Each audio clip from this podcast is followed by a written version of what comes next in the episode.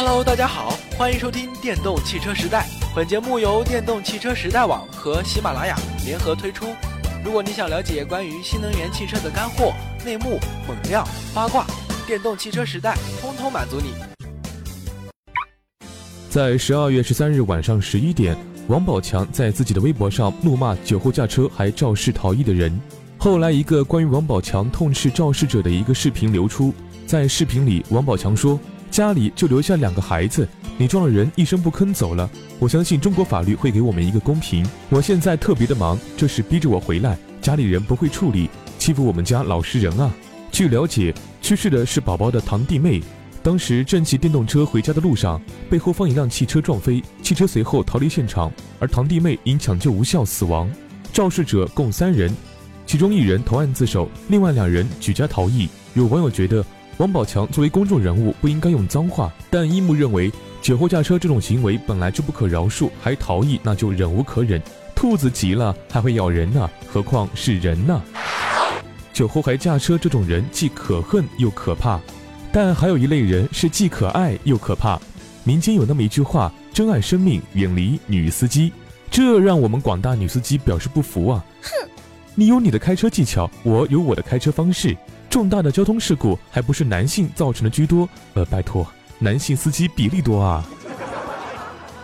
女性司机要是能够熟练掌握基本驾车常识，倒也无可厚非。就怕自以为是搞小聪明的。这里有一位于姓小姐就是其中一个。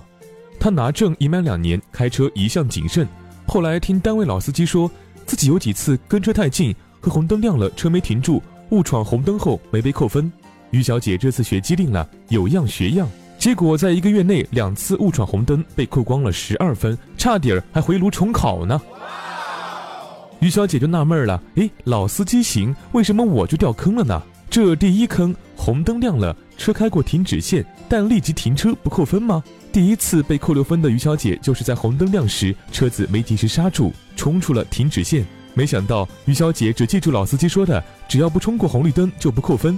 我们聪明的于小姐直接将车呢倒回了路口停止线，这下就被误拍成闯红灯，被扣六分。要是车辆啊仅仅超过停止线就及时停车，就不会处于闯红灯行为。若是车头过线之后呢还有向前移动，那就属于违章。闯红灯要具备三种情况：一、越过停止线；二、驶到路口中间；三、开到对面路口。只有电子眼拍起了三张照片，才会定义为闯红灯。这第二坑跟在大车后面太近。看不见红绿灯误闯不扣分，第二次被扣六分呢，还是因为闯了红灯。于小姐开车跟在公交车后面，由于车距过近，导致看不见信号灯，直接就跟上公交车开过了十字路口。一星期后呢，收到了违章通知短信后呢，才知道自己已经违章闯了红灯。其实这种情况的闯红灯行为呢，可以到当地的交警大队去开证明，一旦申请复议成功，就会免去处罚。但是在我们天朝，申请复议举证的过程和花销，我们普通车主也耗不起哟。女司机们不要抱怨，是不是上辈子得罪了整个宇宙系？为什么所有的奇葩车祸呢，都能怪罪于女司机？好好开车，从不穿高跟鞋开车，不随便变道，变道打灯，和开车不打电话做起，让我们携手建设和谐社会主义，好吗？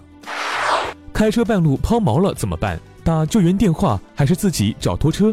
民间呢总是不缺高手。贵阳一车主啊，因为自己宝马车刹车片有问题，就雇了一头水牛把车拖到 4S 店，这一路拉风赚足了眼球。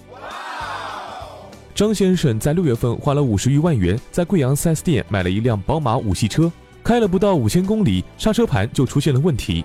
于是，在第一次保养时，张先生向 4S 店提出更换刹车片，4S 店呢拒绝了，并表示哎可以将就着用。这个回答也是最最的。给你一辆刹车系统不灵光的车，你敢开吗？第二次保养时，张先生继续要求更换，继续被拒绝。到了第三次保养时，4S 店再次面对张先生更换刹车片的要求，表示可以换，但是要自费近两千元。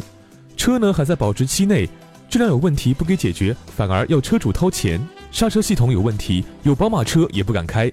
张先生一气之下，花钱雇来一头大水牛，让水牛将宝马车拉到 4S 店门口进行维权。还别说啊。真是有了奇效，不仅引来了民警、记者和围观群众，4S 店的经理也终于肯露出庐山真面目，表示可以协商解决此问题。一木觉得这 4S 店的风格真的得改改了。